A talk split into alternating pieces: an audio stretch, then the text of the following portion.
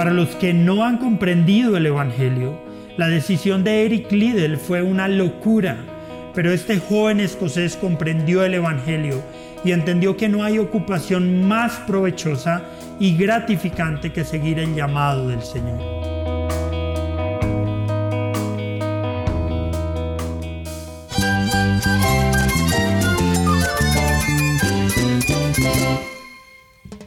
Cristo es mi todo. Cristo es el Rey del universo, es quien guía nuestras vidas. Él es grande y amoroso. Él es real. Solamente Jesucristo es nuestro Señor y Salvador. Es mi guía quien me fortalece. En Cristo Jesús hay esperanza, hay paz. Y nuestro Dios es un Dios de rescate. Estás escuchando a El Faro de Redención. Cristo desde toda la Biblia para toda Cuba y para todo el mundo. Hola, soy el pastor Daniel Warren. Gracias por acompañarme aquí en El Faro. Estamos en una serie titulada Metáforas para la vida cristiana, estudiando juntos algunas metáforas que la Biblia usa para describir a la vida cristiana. Hoy llegamos a una metáfora que podemos llamar la metáfora atlética, tomada del mundo de deporte, principalmente basada en las carreras de la cultura griega. Para platicarnos sobre esta metáfora nos acompaña el pastor Leo Toirán desde Camagüey, Cuba. Ellos corren por una meta, por un resultado, pero corruptible, y nosotros por uno incorruptible. Así que corramos esta carrera con la misma meta que tenía Pablo, el premio del supremo llamamiento en Cristo Jesús. No te vayas porque además de escuchar más del pastor Leo Toirán, oiremos también la historia de un gran atleta cristiano que debes de conocer. Tal vez eres aficionado al deporte, o no sé, tal vez eres atleta. Pero ¿sabías que la Biblia usa una metáfora atlética para describir a la vida cristiana? Aunque no se limita a los escritos de Pablo, fue una de las metáforas favoritas del apóstol Pablo para describir la dedicación, la determinación en el poder del Espíritu Santo de caminar de una manera digna del Evangelio y recibir el premio al final. Quiero que escuches ahora algunos textos que emplean esta metáfora. Luego oiremos la historia de un atleta cristiano que debes de conocer y para terminar, oiremos de un pastor en Camagüey, Cuba, sobre esta metáfora y su uso en las escrituras.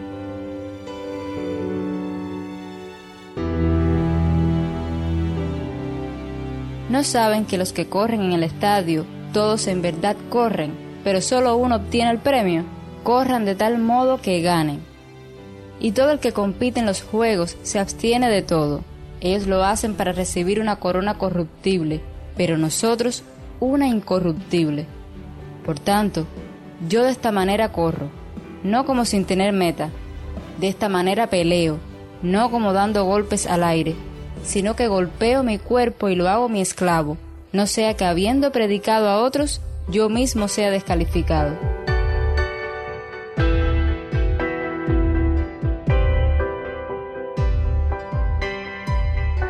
No es que ya lo haya alcanzado o que ya haya llegado a ser perfecto, sino que sigo adelante, a fin de poder alcanzar aquello por lo cual también fui alcanzado por Cristo Jesús. Hermanos, yo mismo no considero haberlo ya alcanzado, pero una cosa hago, olvidando lo que queda atrás y extendiéndome a lo que está delante. Prosigo hacia la meta para obtener el premio del supremo llamamiento de Dios en Cristo Jesús. Por tanto, puesto que tenemos en derredor nuestro tan gran nube de testigos, despojémonos también de todo peso y del pecado que tan fácilmente nos envuelve, y corramos con paciencia la carrera que tenemos por delante. Puestos los ojos en Jesús, el autor y consumador de la fe, quien por el gozo puesto delante de él soportó la cruz, despreciando la vergüenza, y se ha sentado a la diestra del trono de Dios.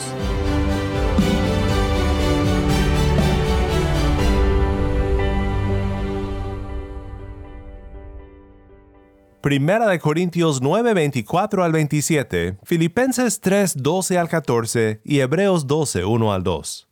En unos momentos oiremos los comentarios del pastor Leo Toirán desde Camagüey, pero antes, la historia de Eric Liddell, de parte de nuestros amigos en byteproject.com. Este joven abandonó una estelar carrera como medallista olímpico por irse a hacer misiones a China. Es considerado hoy como el mayor deportista escocés de todos los tiempos. Bienvenidos a este resumen de la vida de Eric Liddell. Eric Liddell nació en 1902 en Tianjin, China. Era el segundo hijo de James Dunlop Liddell, misionero escocés en el país oriental. Liddell fue a la escuela en China hasta la edad de 5 años. A la edad de seis años, él y su hermano Robert se matricularon en Ethan College, un internado en el sur de Londres para los hijos de misioneros. Mientras estudiaba, Eric fue un atleta sobresaliente, luego se convirtió en capitán de los equipos de cricket y rugby. En 1920, Liddell se unió a su hermano Robert en la Universidad de Edimburgo para estudiar ciencias. Liddell se hizo famoso por ser el corredor más rápido de Escocia. Los periódicos publicaron historias sobre sus hazañas en los encuentros de atletismo y muchos declararon que era un posible medallista olímpico. Pero Liddell era un cristiano devoto y entregado a la obra del Señor. Como consecuencia, fue elegido para hablar por la Unión Evangelística de Estudiantes de Glasgow su trabajo sería ser el orador principal y evangelizar a los hombres de Escocia gracias a su testimonio. El atletismo y el rugby desempeñaron un papel importante en su vida universitaria. Corrió en las carreras de 100 yardas y 220 yardas y jugó rugby para el club de la universidad. Además se ganó un lugar en el equipo nacional de rugby de Escocia. En 1922 y 1923 jugó en siete partidos en el torneo de las cinco naciones de rugby. En 1923 ganó el campeonato triple A de atletismo en las 100 yardas, estableciendo el récord británico de 9.7 segundos que no se superaría en 23 años. Juegos Olímpicos de París. Los Juegos Olímpicos de Verano de 1924 fueron organizados por la ciudad de París. Eric era un creyente que consideraba que el domingo era el día del Señor, así que se negó a correr durante ese día, viéndose obligado a retirarse de la carrera de los 100 metros, que era su especialidad.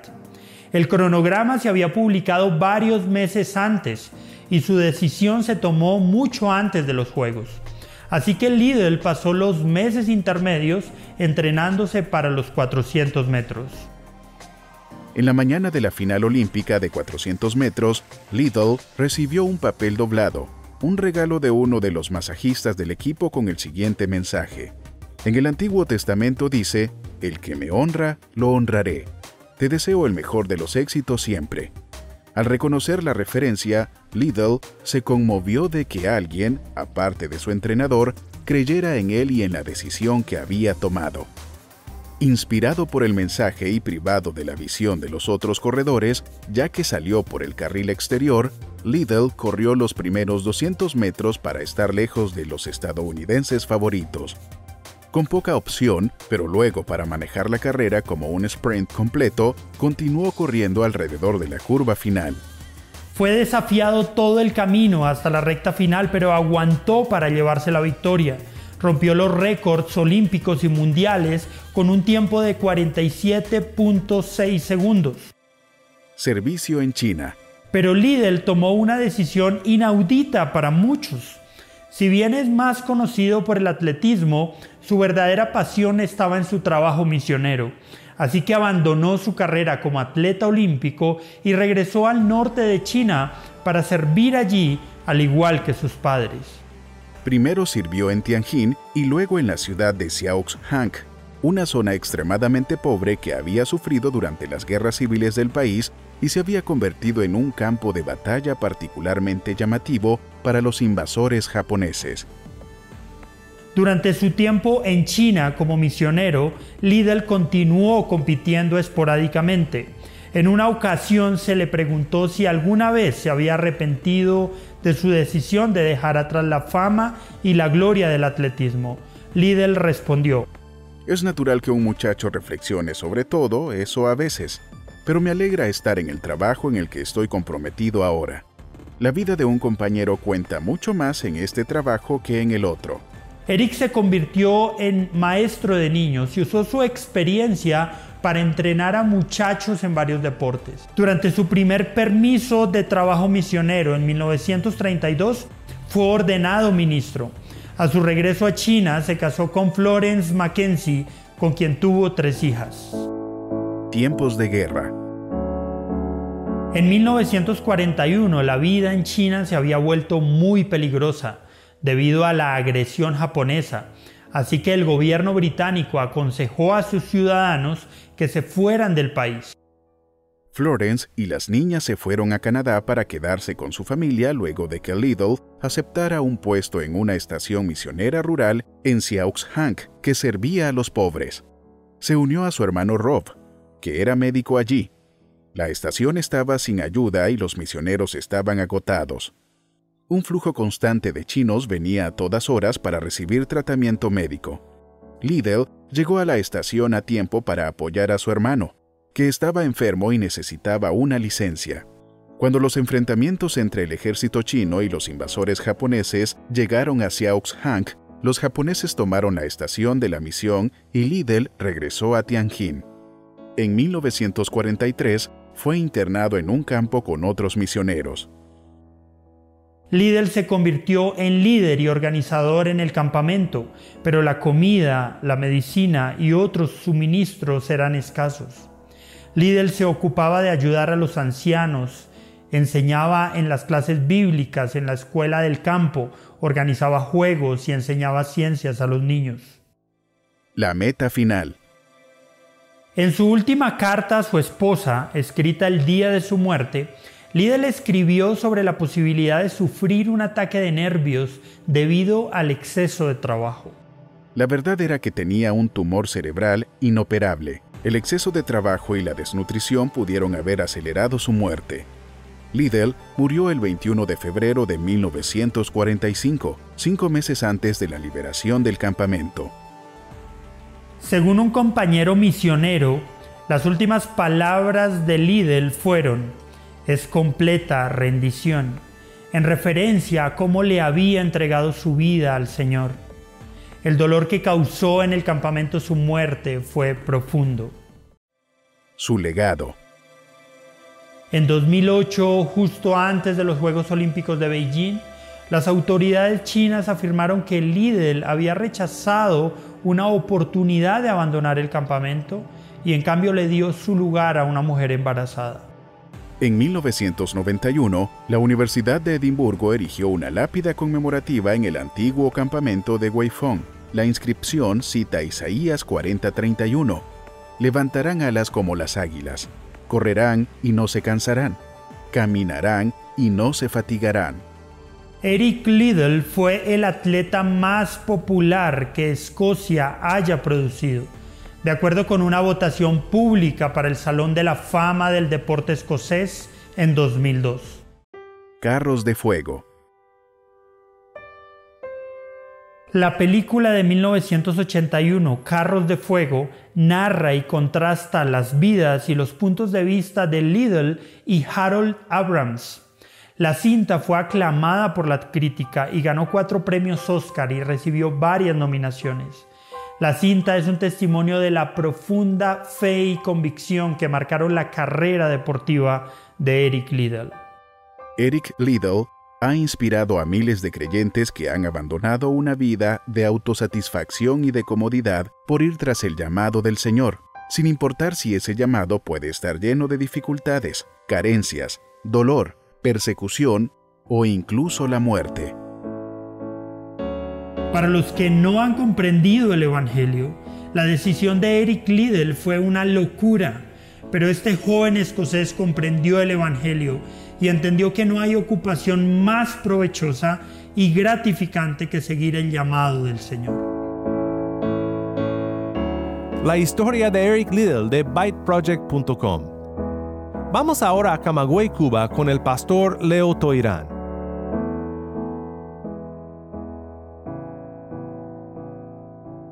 Buen día mis hermanos. Hoy quiero estar hablando con ustedes acerca de la comparación que nos da la escritura de nuestra vida cristiana con la vida de un atleta. En muchas ocasiones la escritura nos habla de una carrera. Incluso Pablo enseña acerca de esto a Timoteo en 2 Timoteo 2.5. Como todos sabemos, los atletas deben correr una carrera. Es interesante cómo Pablo nos enseña acerca de este punto. Ahora, ¿qué deberíamos aprender de esta comparación? Quiero hablar con ustedes hoy acerca de cinco puntos en los cuales nuestra vida como cristiano debe parecerse a la vida de un atleta. Y el primer punto es la disciplina. Un atleta tiene dos objetivos. Uno es ir a una competencia y el otro obtener un resultado. Pero para esto él debe tener una disciplina bien rigurosa, la cual implica esfuerzo, sacrificio, sufrimiento, pero los frutos que da son muy valiosos. Ahora, en nuestra vida cristiana también podemos ver esto, ¿verdad? Nuestra vida cristiana implica sacrificio, dolor, sufrimiento y todos hemos experimentado esto. Si vamos allá a la escritura en Hebreos 12:11 nos dice, es verdad que ninguna disciplina al presente parece ser causa de gozo, sino de tristeza, pero después da fruto pasible de justicia a los que en ella han sido ejercitados. Hay muchas cosas en nuestra vida que hoy debemos poner en disciplina para poder obtener resultados. Debemos despojarnos del viejo hombre y sus malos hábitos, cambiar en nuestra vida costumbres, conductas, hábitos Ahí en primera de Timoteo nos dice la escritura 4:13 que debemos ocuparnos en la lectura, la exhortación y la enseñanza. ¿Qué hoy necesitas poner en disciplina para correr tu carrera? Segundo punto que quiero estar hablando con ustedes es acerca del atleta que se libera de su peso. Dice Hebreos 12:1, por tanto, nosotros también teniendo en derredor nuestro tan grande nube de testigos, despojémonos de todo peso y del pecado que nos asedia y corramos con paciencia la carrera que tenemos por delante. Un atleta en muchas ocasiones tiene que bajar de peso y no solo bajar de peso, sino mantener ese peso. Esto es necesario en su vida para poder mejorar sus posibilidades de ganar la competencia. Él tiene que tener en cuenta qué evento va a participar, qué peso exige ese evento. Y esto requiere un sacrificio. Como cristiano, ¿cómo podemos despojarnos del peso? Hay muchas personas que hoy quieren seguir con un peso, cuando ya Cristo murió por tu pecado, por mi pecado, y cargó con todo este peso. Un peso hoy pudiera ser un trabajo, pudiera ser la práctica de un pecado, pudiera ser algún tipo de idolatría. Solo tú puedes hoy examinar tu vida y ver de qué peso debes despojarte. Recuerda, Cristo ya pagó por nuestro pecado. No tenemos que seguir cargando con ese peso. Para poder correr nuestra carrera, tenemos que dejar ese peso en Cristo. Tercer punto que quiero compartir con ustedes acerca de la alimentación especial que tiene un atleta.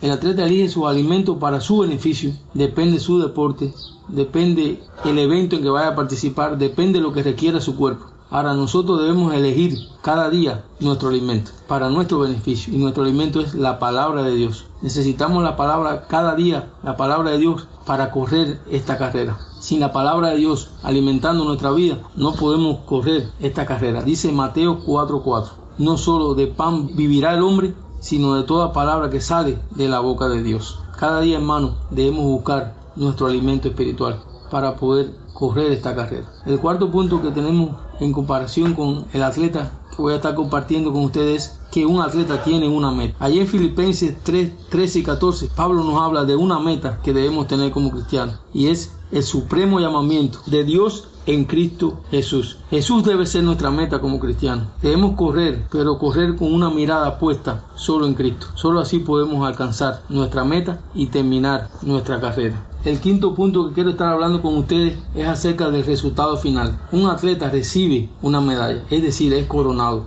La escritura nos dice en 1 Corintios 9:24 que nosotros también debemos correr para obtener el premio, pero debemos hacerlo legítimamente. Solo así puede ser coronado. Nuestra vida cristiana no debe estar basada en trampas. Primera de Corintios también nos habla acerca de una alerta y es que habiendo sido heraldo para otro, yo mismo venga a ser descalificado. Así hermano, ellos corren por una meta, por un resultado, pero corruptible y nosotros por uno incorruptible. Así que, hermano, corramos esta carrera con la misma meta que tenía Pablo, el premio del supremo llamamiento en Cristo Jesús. Que Dios les bendiga.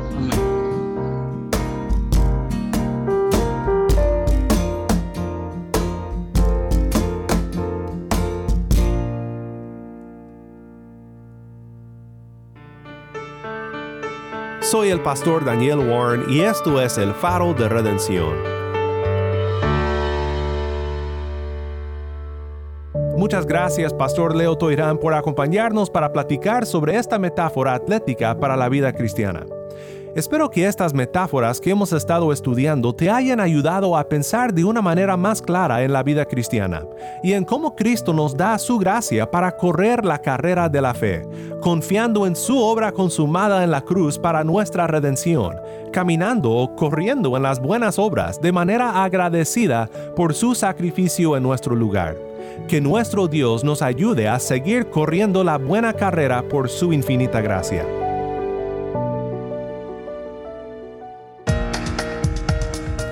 Si estás en sintonía fuera de Cuba y deseas seguir escuchando contenido cubano como este, ora por nosotros y considera unirte con nosotros financieramente para seguir proveyendo este espacio para la voz del pueblo de Dios en Cuba.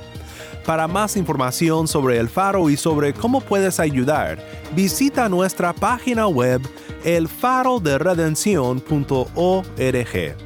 Nuevamente nuestra página web elfaroderedencion.org. ¿Tienes una historia que contarnos sobre cómo el faro de redención está impactando tu vida? Mándanos un correo electrónico a ministerio arroba elfaroderedencion.org ministerio arroba elfaroderedencion.org o si te es más fácil, puedes enviarnos un mensaje en WhatsApp. Nuestro número es 1-786-373-4880. Nuevamente nuestro número de WhatsApp 1-786-373-4880. Y no olvides buscar el perfil del Faro de Redención en Facebook, Instagram y Twitter, donde encontrarás diariamente más recursos para animarte en tu fe.